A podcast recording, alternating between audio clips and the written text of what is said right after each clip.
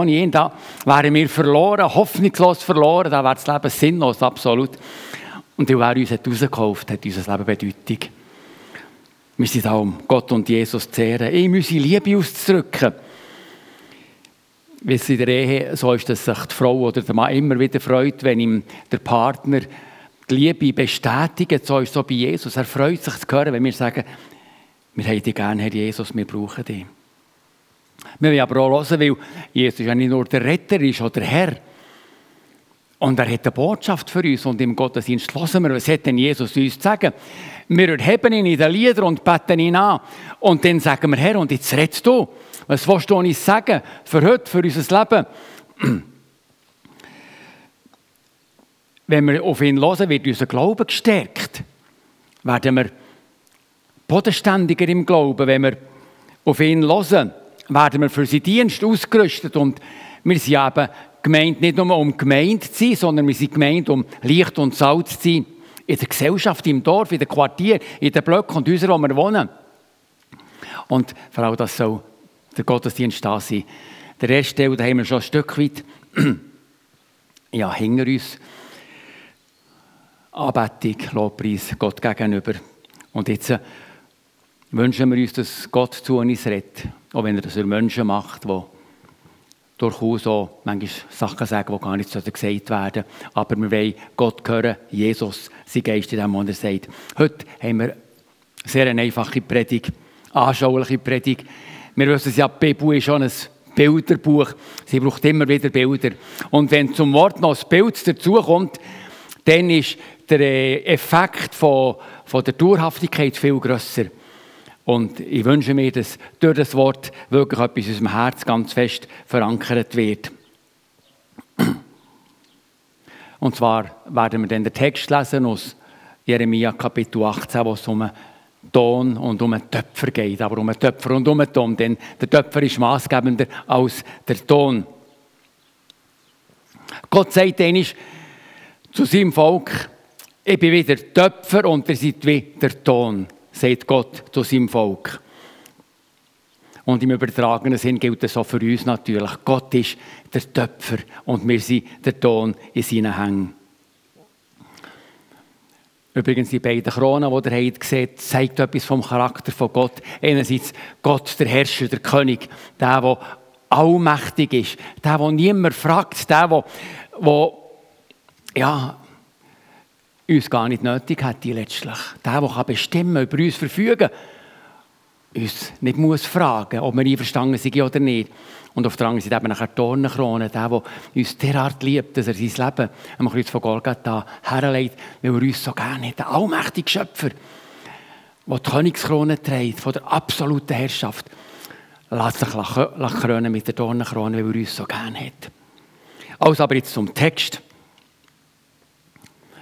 Jeremia 18, 1 bis 6. Das Wort des Herrn erging an mich, an Jeremia. Er sagt, oder sagte zu mir, geh hinunter zum Haus des Töpfers. Dort wirst du hören, was ich dir zu sagen habe. Ich ging und fand den Töpfer bei seiner Arbeit an der Töpferscheibe. Wenn ihm ein Gefäß unter den Händen misslang, dann machte er aus dem Ton ein anderes, ganz wie er es für richtig hielt. Daher ging das Wort des Herrn an mich. Er sagte, kann ich es mit euch, Leuten von Israel, nicht genauso machen? Wie der Ton in der Hand des Töpfers, so seid ihr in meiner Hand. Wir haben nicht viel Zeit, um den Kontext anzuschauen, aber hier in dieser Zeit ist Israel unmittelbar, vor allem Juda, Jerusalem, unmittelbar vor dem Fall. Aber das ist eine andere Geschichte, wo ich nicht darauf eingehe. Aber ich möchte davon reden, wie eine wundersame Verwandlung passiert, wie aus einer grauen Tonmasse ein herrliches Gefäß kann werden kann. Etwas Grossartiges. Wir haben alle schon Tonwarenläden besucht, da bin ich überzeugt eigentlich. Und haben den Ausstellungsraum gesehen mit all diesen, diesen Gefäßen, diesen Platten, diesen dekorativen Figuren. Und am liebsten hätte ich mir eine rechte Stange von diesen Sachen nie gekauft. Das hat uns so begeistert. Ob es dann immer ins Haus passt, ist eine andere Frage. Aber so, wenn man unter dem Eindruck steht von dem, was passiert, dann möchte man am liebsten alles kaufen. Hinter dem Verkaufsladen ist eine Töpferwerkstatt in der Regel. Und die kann vielfach eingesehen werden. Dort arbeiten die Leute an den, Scheiben. Und hinter der Werkstatt, wo man sogar eben manchmal selber probieren kann, wie das geht mit dem Ton auf dieser Scheibe. Ich war einmal so in einer Töpferwerkstatt und konnte eine Scheibe gehen und mir ist überhaupt nichts gelungen, mir ist alles nur misslungen. Am Schluss hatte ich irgendwie so einen Pflotsch auf der Scheibe, aber von Gefäß war nichts. Also das sind sehr geschickte Leute, die Töpfer. Und hinter der Werkstatt ist noch einmal ein weiterer Raum. Wir könnten sagen, das Magazin oder irgendwie das Lager, wo der Ton liegt. Und wenn man dort hineingeht, wenn man zuerst im Verkaufsladen war und dann am Schluss in, die, in das Lehmlager geht, dann muss man sagen, ist das möglich, dass aus dieser grauen, unscheinbaren, feuchten, vielleicht sogar muffigen Masse etwas so Herrliches kann werden Zwischen dem Ausgangsprodukt, dem Lehm, und einem Ausstellungsraum kommt eben der Lehm auf die Scheibe. Und der legt eine Töpfer Hand an. Und dann entsteht etwas. Da wird Kraft angewendet, gedrückt, geformt, gezogen, bis nachher irgendwie so ein Gefäß entsteht. Und dann kommt zuerst noch Joff und wird brennt. Und erst dann ist nachher das Kunststück, was eigentlich auch das Endprodukt ist. Nicht nur der Töpfer ist verantwortlich, sondern auch der Ton hat eine gewisse Aufgabe und eine gewisse Verantwortung. Denn und da hängt natürlich das Bild, das drückt das Bild nicht aus. Es ist eben nur ein Bild und nicht eine umfassende Darstellung. Aber der Ton kann sich natürlich auch weigern, Form anzunehmen, unter diesen wirkenden Kräften sich gestalten. Und äh,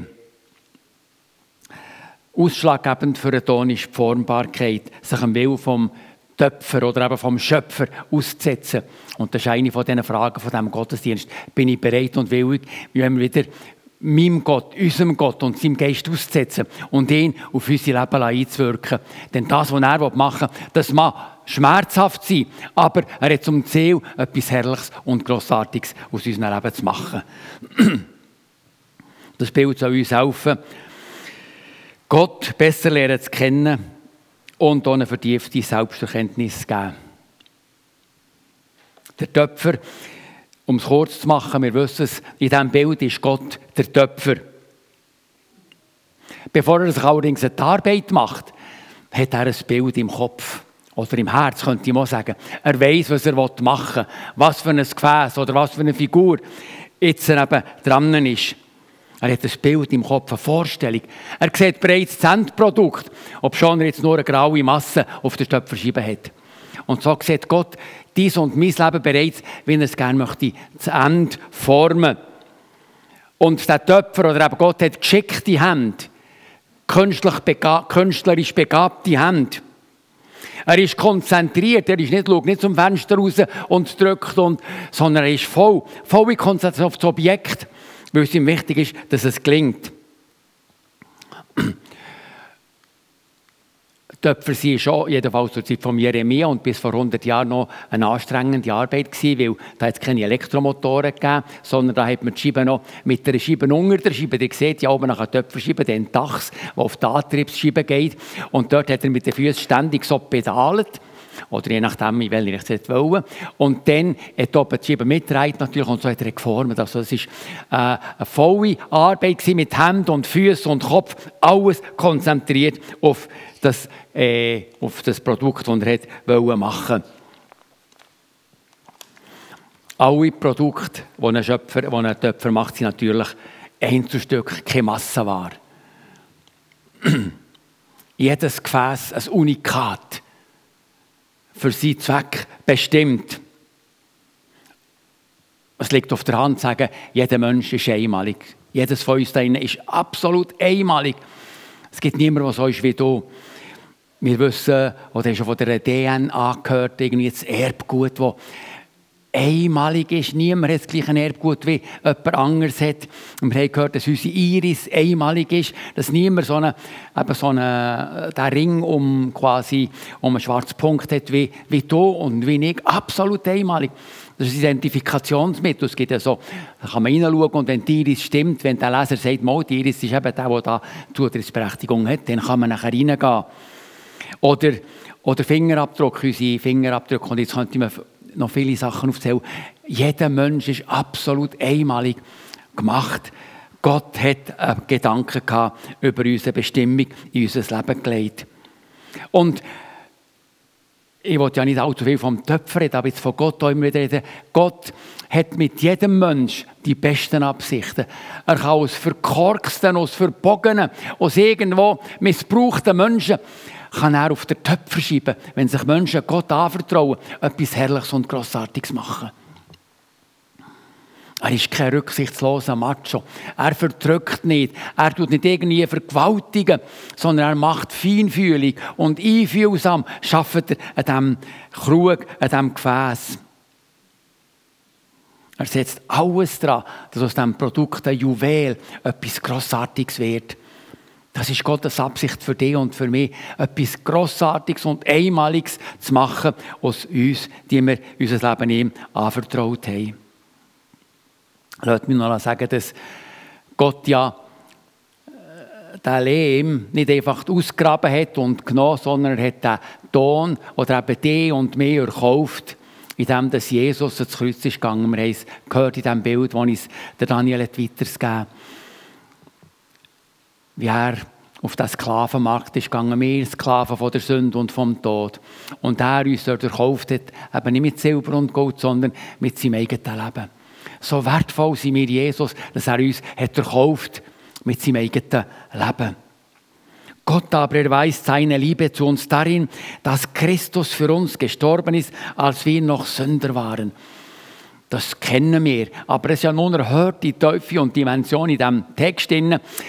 Wo ich noch unansehnlich war, wo ich noch rebellisch war, wo ich mich gegen Gott erhoben habe, wo ich meinen Weg bin gegangen und nichts von Gott wusste, schon dort hat er den Preis gezahlt für mich und ist ins Kreuz gegangen. Er sagt, ich bin der gute Hirte. Der gute Hirte lässt sein Leben für die Schafe. Das ist auch Charakteristika von Gott, dem Töpfer, der dir und an mir schafft. Oder wenn die Schuld blutrot ist, soll sie weiß werden wie Schnee. Jede Rebe, die Frucht bringt, reinigt er, dass sie mehr Frucht bringt. Das ist das Anliegen von Gott, wo hier im Bild vom Töpfer dargestellt wird. Ich habe da noch ein Foto drin genommen.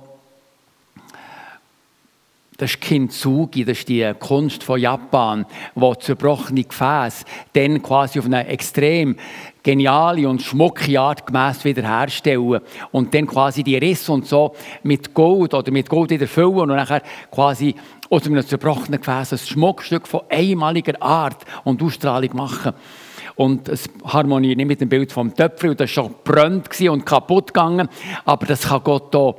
Wenn etwas kaputt, wenn unser Leben ist kaputt gegangen, zerbrochen ist, wenn alles ist schief gelaufen und man nicht mehr gewusst, wie ein und aus, und dann unser Leben in Gott gegeben, Gottes Hand gelegt, wenn er aus dem Bruchstück von unserem Leben etwas etwas unerhört Schönes, etwas unerhört Wertvolles machen. Das ist unser Gott. Und darum singen wir ihm Lieder, darum beten wir ihn an, darum haben wir ihn gern, darum sind wir bereit, die zweite und die dritte Meile zu gehen. Das ist unser Gott. Ich möchte hier gleich noch einfügen, dass Gott aber auch ein allmächtiger Gott ist, dass Gott uns nicht Rechenschaft schuldig ist, nicht muss erklären, was er mit uns macht, sondern eben, dass er ein Herrscher ist, der über allen Herrscher ist. Er ist niemandem Rechenschaft schuldig. Ich komme noch mehr auf das zu reden.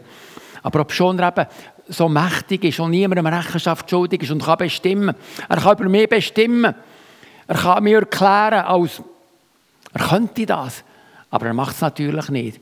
Trotz seiner Allmacht sind wir ihm wertvoll und liebt er uns. Und wenn mein Leben misslingt, wenn mein Leben kaputt geht, weil ich eigenwillig durchs Leben gehe und mich gegen seine Arbeit in meinem Leben wehre, kann er immer noch etwas Wertvolles aus mir machen, wenn ich bereit bin, mir seine Hände zu begeben.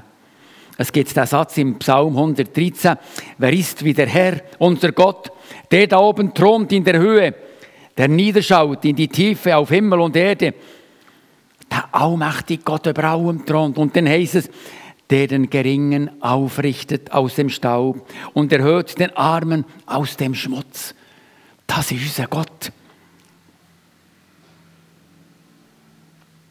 Der Jona hat ja total versagt. Wir kennen ihn. Er ist Gott davon gelaufen, hat nichts mit seinem Auftrag können anfangen auf Ninive dort das Wort Gottes zu predigen und das Volk, das ja seinem Volk gegenüber findlich und bösartig ist eingestellt war, denen Gott zu predigen und Gericht zu predigen. Er wollte, dass die kaputt gehen. Und er ist Gott davon gelaufen. Und er ist dann nachher recht in, die Mangel, in die Mülle gekommen. Und dann gibt ihm Gott eine zweite Chance. Gott gibt weitere Chancen. Und es geschah, das wurde zum zweiten Mal zu Jona. Gott wird nicht müde. Auch wenn wir versagt haben, Gott wird nicht müde. Das ist unser Gott. Das war eine kurze Beschreibung von Gott. Da gab es natürlich noch viel mehr zu sagen, aber der hat verstanden, der allmächtige Gott über allem thront, der niemandem Rechenschaft schuldig ist, der kann verfügen und uns trotzdem liebt. Seine Macht nicht missbraucht, sondern seine Macht quasi ja, ans Kreuz bringt, lässt sich brechen, damit er uns vergeben und retten kann. Ein paar Gedanken zum Ton, wo ein Bild ist eben auf uns Menschen. Ein ernüchterndes Bild, dass wir Ton sollen sein. Eigentlich rebelliert alles in mir, wenn man sagt, Krieg, du bist einfach der Ton in der Hand von Gott und er kann da drücken und ziehen und, und stauchen und ritzen und wir wollen doch Persönlichkeiten sein, Ecken haben, Kanten zeigen, wie das heute so modern immer wieder gesagt wird, und nicht Ton in der Hand von einem Töpfer. Der Text ist für viele Leute eine Anmassung, vor allem in unserer selbstbestimmten Zeit, dass ich Ton sein das ist ja fast gar eine Frechheit. Ist Gott jetzt autoritär und bin ich denn nichts? Nur ein Ton, der muss geformt werden. Und wir Christen müssen aufpassen, dass wir nicht einen Kuschelgott wollen. Einfach den, der mich tröstet und an ihrer Brust trägt und liebevoll ist und mir alles gestattet und alles schenkt. Sondern wir dürfen wissen und müssen wissen, Gott ist eine Autorität. Und letztlich bin ich nicht mehr und nicht weniger als Ton in seinen Hängen. Lasst mich ein paar Sachen erwähnen. Niemand von uns ist gefragt worden, wo wir sie geboren wurden oder wo wir sie auf die Welt gestellt wurden. Ich habe nichts dazu beitragen. Ich bin in die Welt geworfen worden. Die Eltern konnte ich nicht auslesen, ob sie arm waren oder reich, ob sie begabt waren oder unbegabt. Ich bin einfach geworfen worden. Ich musste Ja sagen zu meinen Eltern. Meine Familie, meine Brüder oder alle die Leute, ich habe sie nicht rausgelesen. Sie waren einfach da. Ob Bub oder Mädchen. Hat niemand gefragt. Gott hat bestimmt über mein Geschlecht, über dein Geschlecht. Hautfarbe, schwarz, rot, gelb, weiß, privilegiert Europäer oder unterprivilegiert Afrika. Was kann ich dafür, dass ich ein Schweizer bin, in diesem Wohlstandsland geboren, was mir so gut geht? Alles ein Geschenk von Gott. Begabung, hochbegabt oder eher unterdurchschnittlich begabt. Ich habe nichts dazu zu sagen. Gesundheit. Wir haben eine kränkliche Natur, wir haben eine schwermütige Natur. Oder aufgestellt, fröhlich, auf die Sonnenseite vom Leben geworfen. Habe nichts dazu zu sagen. Charakterstruktur, sozialer Stand, Land. Wir Schweizer sind so stolz, Schweizer sind, wir sind so gut, wir sind so tüchtig. Was kann ich dafür, dass ich ein Schweizer bin? Und ich irgendwo in Haiti geboren bin, wo nur noch Chaos und Unordnung und Raub und Diebstahl und Rebellion und, und Korruption ist. Ich könnte genauso gut dort geboren worden sein. Ich habe nichts dazu getan, dass ich ein Schweizer bin und dass ich alle die Möglichkeiten hatte. Und das geht uns allen so. Wir können nichts dafür, dass wir sind, was wir sind. Der Kurt Marti, das Gedicht kennen sicher ein paar, da bin ich überzeugt. Er schreibt in einem Gedicht, das fast gar Weltrang hätte bekommen. Ich wurde nicht gefragt bei meiner Zeugung und die mich zeugten wurden auch nicht gefragt bei ihrer Zeugung. Niemand wurde gefragt. Dann kommt das, was ich am Schluss noch wieder darauf zurückkomme, außer dem einen. Und der sagte ja. Da geht es natürlich um Jesus. Aber was uns betrifft, wir sind nicht gefragt worden. Auch wenn es um den Tod geht, fragt uns niemand. Gott ist autoritär. Er bestimmt die Spannung von unserem Leben. Er ist mir nicht Rechenschaft schuldig. Jeden Tag ist ein Geschenk. Und ich kann nicht darüber bestimmen, ob der Morgen auch noch mehr gehört. Man sagt ja so salopp, wir sind nur immer ein Atemzug von unserem Ende entfernt. Niemand weiß es, ob der nächste Atemzug noch ihm gehört. Vor, vor 14 Tagen eine Frau, eine extrem tüchtige Frau, auf Rimini in die Ferien gegangen, stirbt dort innerhalb von sechs Stunden. Einfach so, weggerissen. Meine Rebellion ändert nichts, dass Gott mein Schöpfer ist. Gott warnt sogar vor der Vermessenheit von der Selbstbestimmung. Das hören nicht alle gern, was da ähm, an der Wand kann gelesen werden Wie dem, der mit seinem Schöpfer hadert, eine Scherbe unter edenen Scherben, spricht denn der Ton zu seinem Töpfer, was machst du? Dein Tun ist ungeschickt. Der Paulus sagt es genauso wenig diplomatisch. Ja, lieber Mensch, wer bist du denn, dass du mit Gott rechten willst? Spricht etwa ein Werk zu seinem Meister, warum hast du mich gemacht? Hat nicht der Töpfer Macht über den Ton, aus demselben Klumpen ein Gefäß zu ehrenvollem und ein anderes zu nicht ehrenvollem Gebrauch zu machen? Das regt Widerstand in uns. Hat nicht der Schöpfer gemacht? Sicher so, dass während der Kinderzeit haben die Eltern, die Lehrer, die Lehrmeister, die Medien eine Töpferfunktion an uns, übernehmen die fast gar ein bisschen den Platz von Gott. Unzählige Kräfte wirken auf unser Leben ein, als Kind und Jugendliche. Aber je älter sie werden, umso selbstbestimmter fange ich an zu leben. Und ich bestimme dann, wer Hand an mein Leben legt. Aber glücklich der Mensch, ob jung oder alt, wo Gott zum Töpfer von seinem Leben macht. Aber gerade junge Menschen wollen heute selbstbestimmt leben, wehren sich dagegen, Ton in der Hand von Gott zu sein. Und ich möchte gerade jüngere Menschen ermutigen, es ist nur ein Sagen, Gott in unserem Leben zu handeln und unser Leben in seine Hände zu geben und zu sagen, mach du das aus mir, was du machen willst. Habe vielleicht Karrieregedanken, ich möchte gerne wichtig und bedeutungsvoll werden und möchte die beste Ausbildung haben und habe schon klare Ziele. Ohne Gott zu fragen. Junge Menschen, aber auch wir Alternden, es ist gut, wenn wir fragen, Gott, was willst denn du mit meinem Leben machen? Ich lebe gerne selbstbestimmt. Ich habe etwas Rebellisches in mir, ich weiß das. Und ich begehre gerne auf und lasse nicht gerne über mich verfügen. Ich hasse Heuchelei und, und andere Sachen. Und ich muss aufpassen, dass ich immer sage, Herr, ich bin bereit, die Aufgaben wahrzunehmen in meinem Leben und dort zu sein, wo du mich haben willst. Dann ist natürlich auch noch eine andere Kraft. Nicht nur, dass in der Jugend Menschen auf unser Leben eingewirkt haben, insbesondere die Eltern natürlich. Und darum ist auch, sind wir Eltern aufgefordert, sorgsam mit der Erziehung von unseren Kindern umzugehen. Nicht einfach zu Wildwuchs zu werden, sondern die Bibel sagt ganz klar, dass wir unsere Kinder zu Gott hinführen, hinweisen, ihnen Jesus vor Augen malen. Nicht nur, indem wir lesen und erzählen, sondern durch unser Leben natürlich. Wir sollten ja nicht vergeben, der Apfel fällt nicht weit vom Stamm. Aber da ist schon der Satan, der auf unser Leben einwirken will, der Einfluss nehmen auf unser Leben. Und er setzt alles daran, unserem Einfluss von Gott und von Jesus zu entziehen, damit wir das machen, was wir wollen. Hier ist die entscheidende Frage, wenn ich Ton bin. Wem gestatte ich, mein Leben zu prägen? Wem gestatte ich das? Sind das meine eigenen Wünsche, meine Sehnsucht, meine Vorstellungen? Oder höre ich auf, auf die Stimme von, vom Widersacher von Gott, wo man zwar vielleicht, wie dort Jesus auf der Sinne vom Tempel, zeigt ihm alle Länder, sagt, das gebe ich dir alles, alles, einfach, los auf mich. Gang auf die Knie vor mir und, und ehr mich, indem du dich vor mir verneigst. Und Jesus sagt, gang weg von mir, Satan. Ich habe keinen Teil bei dir. Ich bin Gott, mein Vater, verantwortlich. Und ich brauche nicht die Schätze, die du mir anbietest. Das ist als junger Mensch nicht immer einfach. Wenn die Welt uns irgendwo die Reichtümer offeriert, dann sagen, ich lasse auf Jesus. Ich habe meine Mutter auch nie so fest betrübt wie dann, als ich bereit war, ins Reich Gottes einzutreten als Vollzeitmitarbeiter.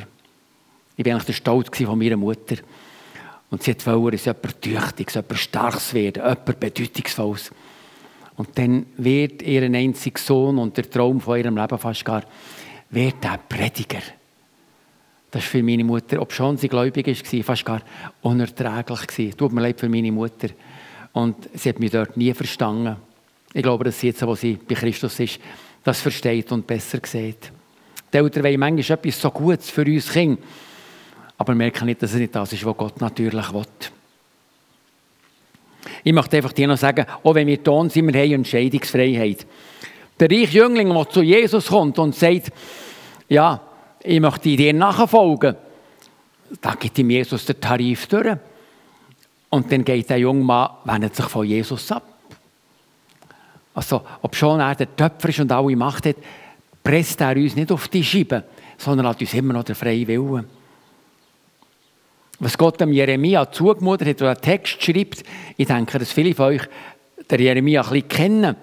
Was Gott dem zugemutet hat, an Verspottung, an geschlagen werden, an eingesperrt werden, in einem Brunnen versenkt werden und am Schluss noch getötet zu werden.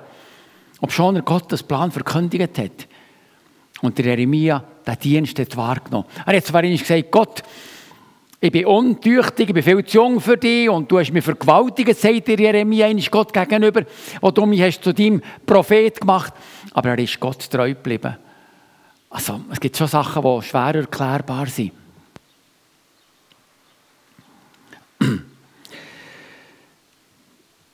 Wir sind ein Sandkorn, ein Staubkorn im Universum. Ich meine zwar, ich sei bedeutungsvoll, aber letztlich bin ich Quantität negligible, unbedeutend, völlig unbedeutend letztlich. Aber Gott sieht das Korn, er sieht den Wassertropfen, er sieht die und macht die bedeutungsvoll für ihn und will etwas Grossartiges aus dir machen. Wenn wir es dann zulassen und sagen, Herr, nicht mein Wille, sondern die Wille soll geschehen. Ich habe meine Zeit schon ein bisschen aufgebraucht. Ich fange dort von der Predigt. Aber ich mache dann schon rassig Schluss. Wir müssen also keine Angst haben bei diesem schönen Wetter, wenn wir ja rausgehen, frische. Lass mich noch kurz etwas sagen zu der, zum, zum Gedanken von der, von der Vorherbestimmung. Bin ich eigentlich so, eben wie die Puppe. Gott zieht da ein bisschen den Fäden, manipuliert mich, wie er das will. Wir lesen im zweiten Kapitel von der, vom ersten Mosebuch. Da formte Gott der Herr aus der Erde den Menschen und blies ihm den Atem des Lebens in die Nase. Zu Jeremia sagt Gott, ich kannte dich, ehe ich dich im Mutterleib bereitete und sondere dich aus, ehe du von der Mutter geboren wurdest und bestellte dich zum Propheten es ist wahr, es ist eine Vorherbestimmung auf unser Leben, auf dein und auf meinem Leben. Da gibt es nichts dran zu rütteln. Wir sind keine Laune von der Natur, wie das in einem Lied besungen wird. Aber dass wir keine Laune sind, sondern wir sind von Gott gewollt. Und mit einer Bestimmung sie. Gott hat dir und mir uns allen eine Bestimmung gegeben, ins Leben. Und durch sein Wort und auch durch Predigt, durch den Sonntagsgottesdienst, durch deine persönliche Bibellese, durch deine Gebetszeit, durch die Dienst, die du tust, schafft Gott vorzu in deinem Leben und möchte dich zu dem machen, was er für dich vorausgesehen hat.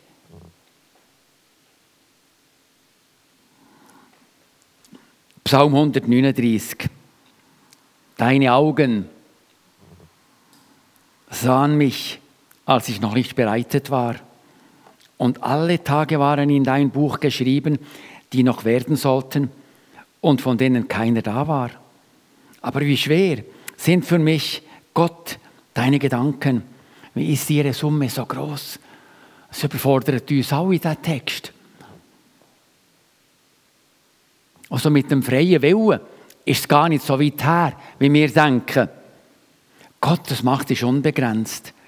Nie, nichts und niemand kann, ihn, kann sich ihm widersetzen. Gott tut zwar entscheiden gegen ihn, aber nicht für immer.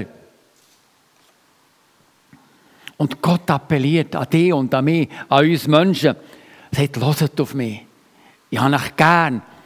Meine Gedanken sind genial für euch. Wenn ihr auf mich hört, werdet ihr Frieden im Herz haben.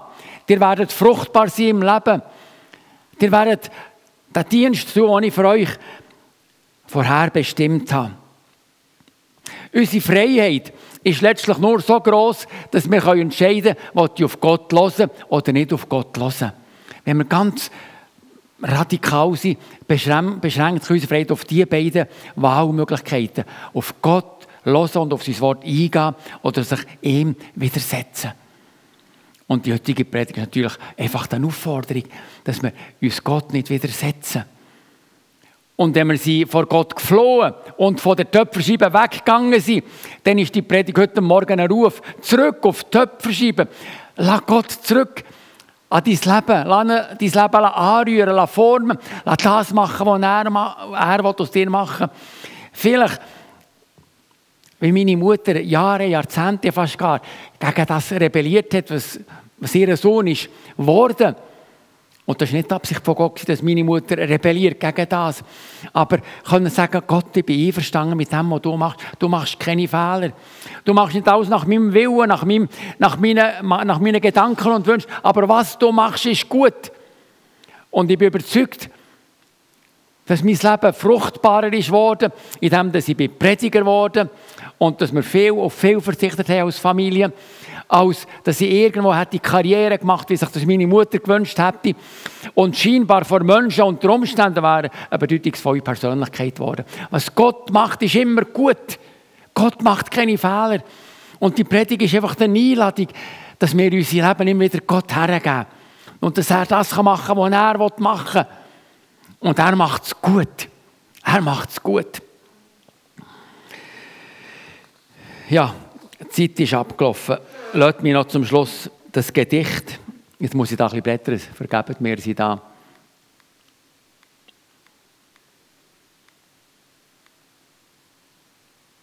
Das Gedicht noch einmal vom Kurt Marti rezitieren. Das ganze Gedicht heißt, aber ich lese einmal die erste Strophe. Ich wurde nicht gefragt bei meiner Zeugung, und die mich zeugten, wurden auch nicht gefragt bei ihrer Zeugung. Niemand wurde gefragt, außer dem einen. Und der sagte ja. Ich wurde nicht gefragt bei meiner Geburt. Und die mich gebar, wurde auch nicht gefragt bei ihrer Geburt. Niemand wurde gefragt, außer dem einen. Und der sagte ja. Ganz kurz ein paar Gedanken.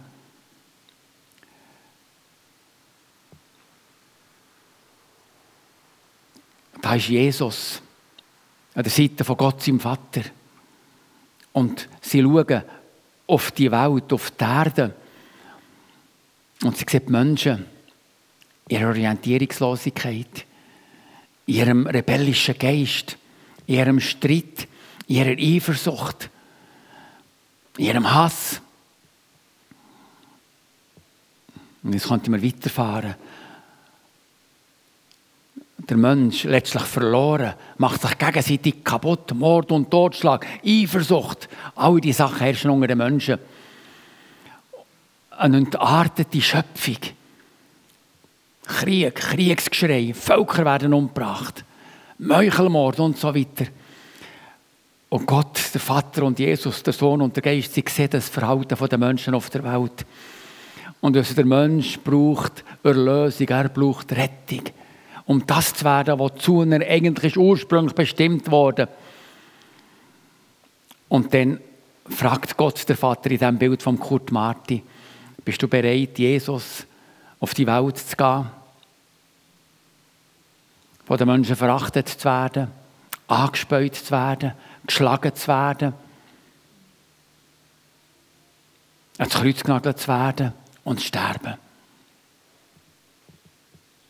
um dann den Weg zurück zu Gott frei zu machen. Und das meint der Kurt Mart in diesem Gedicht.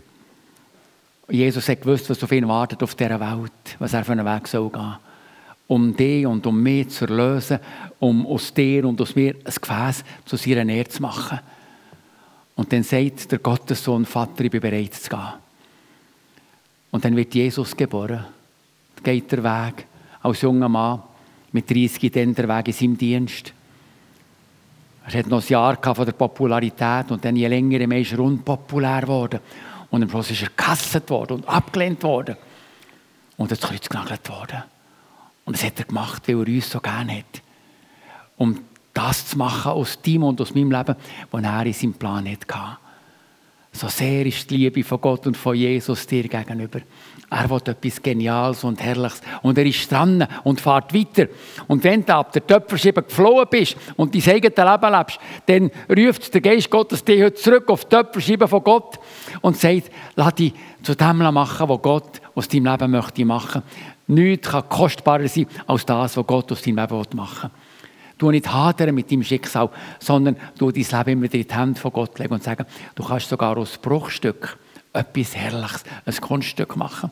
Das ist unser Gott, das ist unser Jesus, der, den wir verkündigen, der, den wir lieben, der, den wir Lieder singen, der, den wir anbeten, der, der aus deinem Leben das Genialste machen will, was man aus deinem Leben machen kann. Der Gottesdienst, eine Einladung, ganz neu, sich Gott zur Verfügung zu stellen und zu sagen, Herr, was du für mein Leben ausgesehen und vorgesehen hast, das ist gut. Lass mich noch das Gebet sprechen. Vater, ich kenne Sequenzen in meinem Leben, wo ich von der Töpferschiebe gegangen bin und habe selber wollen, Karriere machen, bedeutungsvoll werden, wichtig werden, die Wünsche von meinem Herz erfüllen. Aber du hast mich nicht in die Irre laufen. Du hast mich zurückgerufen zu dir Danke, dass du nie müde wirst, uns Menschen zurückzurufen, wenn wir davon gelaufen sind. Und dass, wenn wir uns in deine Hände begeben, du uns nicht verdrückst, nicht verachtest, nicht irgendwie wegwirfst, sogar wenn etwas misslingt, etwas Gutes daraus kannst machen. Oh, heute Morgen danken wir dir, dass du uns so gern hast und dass du bis heute bist treu gewesen und du wirst schon weiter treu sein. Und wir als deine Gemeinde hier im Seeland wollen sagen, wir wollen wirklich uns von dir zu dem machen, was du machen willst. Wir wollen sagen, eine Freude sein für dich und ein Segen für das Seeland, für unsere Nachbarschaft. Wir wollen Botinnen und Boten Gottes sein. Vergib uns, wo wir rebelliert haben. Wir kommen zurück zu dir. Danke, dass du uns immer wieder annimmst. Ja, ich bitte dich um die Segen für die Gemeinde dass ihr Haus Licht ist im Seeland und viele Menschen durch die Gemeinde noch zu dir kommen und erfahren, wie sie bei dir wertvoll werden und sogar zerbrochene Leben wieder ganz werden. Danke, Herr Jesus. Amen. Amen.